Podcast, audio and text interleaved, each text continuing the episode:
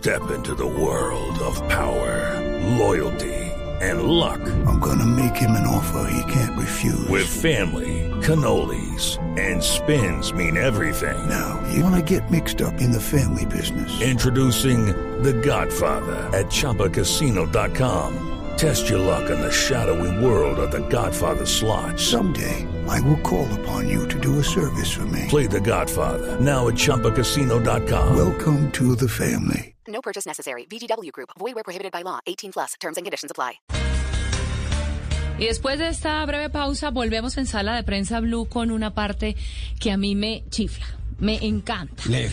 Leer, porque de aquí en adelante vamos a estar hablando con varios autores a propósito de la Feria Internacional del Libro de Bogotá que se va a realizar desde esta semana. Ya comienza el 19, el martes, y va hasta el 2 de mayo en Corferias. Es la 34 versión y va a haber más de 300 escritores e ilustradores. ¿Y qué mejor que un periodista para hablar de eso con otro periodista? Hablo de Alberto Medina, que tuvo un encuentro, una charla muy interesante con Andreina Solórzano a propósito de ya su cuarto libro. Yo leí por allá en el año 2014, 2015, El Credo de los Amantes. Luego se, se sentó a escribir el inventario de los deseos. Alberto escribe entre erotismo, historia, política, bueno, un revuelto maravilloso, de buen humor además que tiene don Alberto Medina. Qué diálogo tan interesante este que viene el que sostuvo Andreina Solórzano con nuestro subdirector de Noticias Caracol.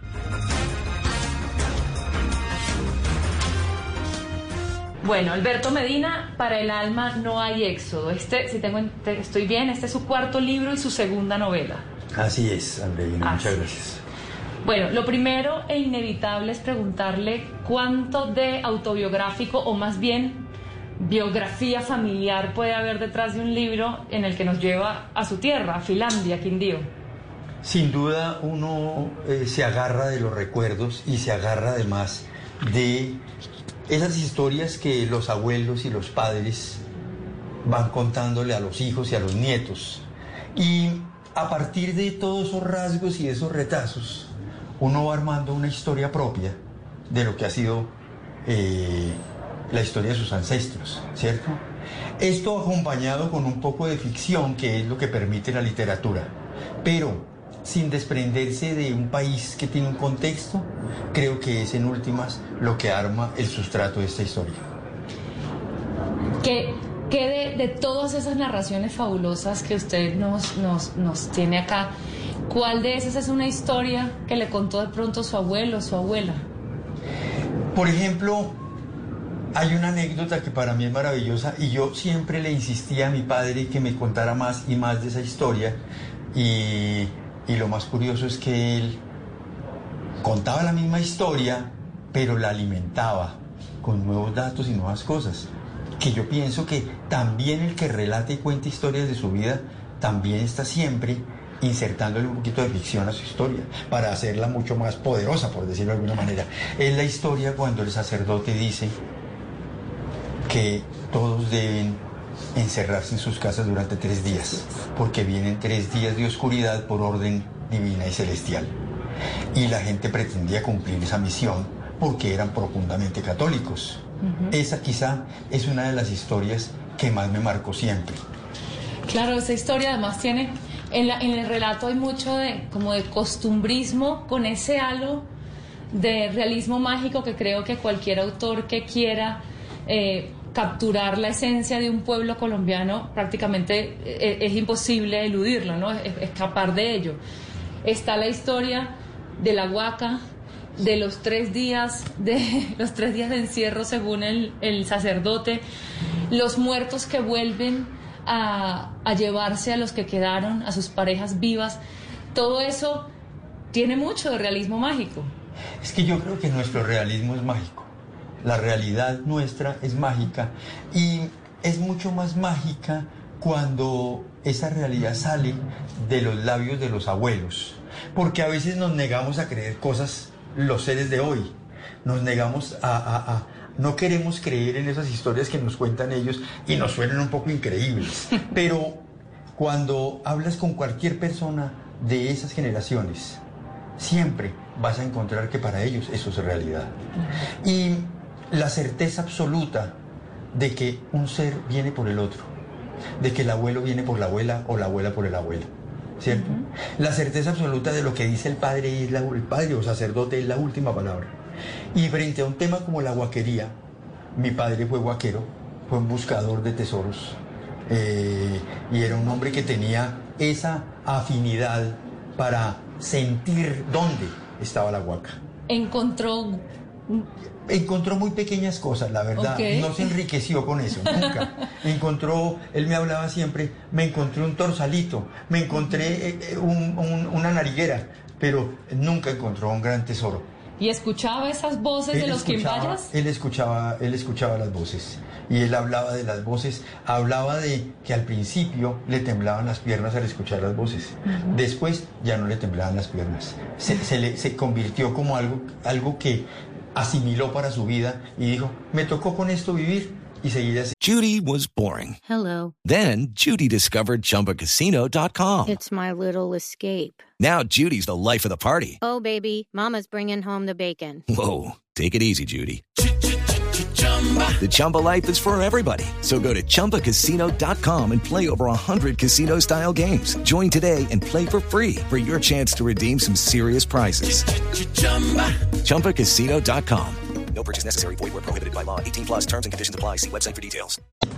O sea, que su padre es un poco Santiago. Puede ser un Eh, pedazo. ¿solo en Lo que eso pasa es o en más? Mira, una vez, una vez eh, eh, Gabo decía que los personajes se arman un pedazo de aquí, un pedazo de, de allá, otro pedacito de allá. Ningún personaje es nadie en particular, porque cada personaje tiene un pedazo de alguien, un pedacito de alguien. Entonces, no necesariamente eh, eh, él es mi padre. Quiero leer un pedacito de, una, de un relato que me, que me gustó mucho. La máquina de moler les entregó por fin el primer tinto del nuevo mundo. Se sentaron en sillas de mimbre destartaladas y encendieron sus tabacos. Genaro sintió en la boca la primera bocanada y antes de expulsar totalmente el humo acercó el pocillo humeante a su nariz y se apropió de su fragancia como en una especie de ritual del primer sorbo. Esta es solo una para que nuestros oyentes eh, se, se- se introduzcan con nosotros en esta historia de, esas, de esos relatos que tienen mucho de piel, ¿no? que tienen mucho de, de- sensorial, que veo que usted, después de leer su libro, pues es un maestro para llevarnos con usted a esas sensaciones del primer amor, de, de cuando uno se sonroja porque ve a la persona que le gusta, y estas descripciones. eh, y yo, yo le quiero preguntar si estos pedazotes narrativos que usted se lanza en este libro eh, se, alegra, se agregan luego cuando, digamos, teniendo en consideración como si eso fuera una obra pictórica, ¿no? Uno hace el boceto general y luego eh, agarra y le da profundidad, le pone capas. O estas narraciones vienen naturalmente con la creación de la historia. Cada, cada capítulo está cada capítulo está endulzado de distinta manera, ¿cierto? y, mm, y yo tengo, eh, digamos, una estructura en mi cabeza, o mejor, en un papel, ¿cierto? Tengo una estructura y yo sé que voy a contar en cada capítulo. Entonces yo sé que voy a poner a los personajes a prepararse el primer café De su cosecha, exacto. de su cosecha. Eh, yo sé que el personaje se va a enamorar y que el personaje va a correr a salvar a, a- a- a- a la mujer que vio y que, lo, y, y que era una niña, pero que dijo, "Uy, esta niña me mata y yo la salvo. La salvo de las locuras de un hombre que la quería hacer volar en una cometa. Entonces, cada historia está, digamos que sé qué es lo que voy a escribir.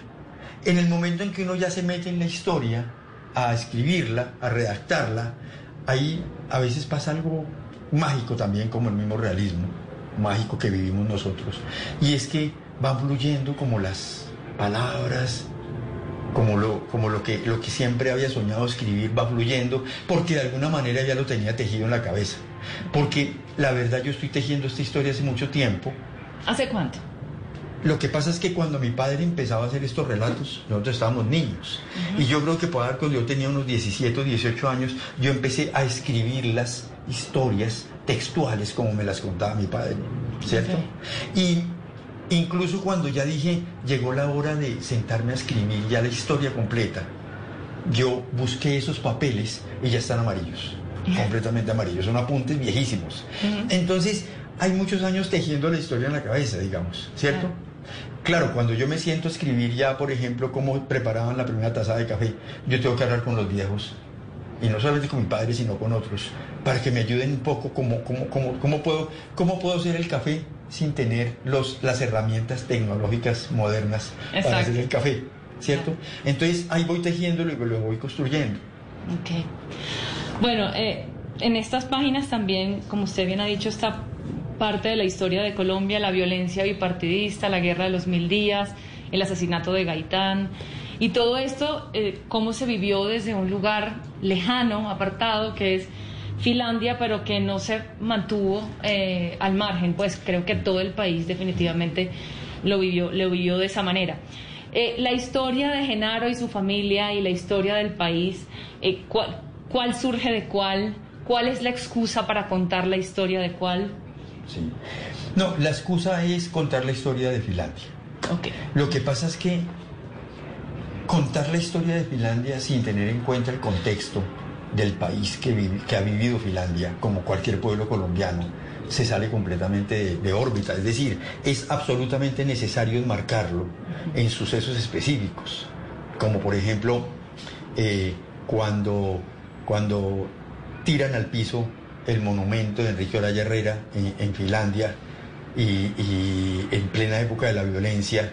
Esos son hechos reales, son hechos que pasan. Pero yo no puedo hablar de Enrique Oraya Herrera si no los marco en qué, quién es Enrique Herrera, qué representaba para, el, pa- para el liberal, el Partido Liberal, un personaje como él, o qué representaba Mariano Espina años después. Es decir, y ambos, aunque no, está, no fueron a Finlandia, ni hacen parte de la historia de Finlandia, sí inciden en lo que pasa en el pueblo. Las decisiones que toman ellos desde Bogotá inciden allá, tocan, la, tocan el pulso de la gente.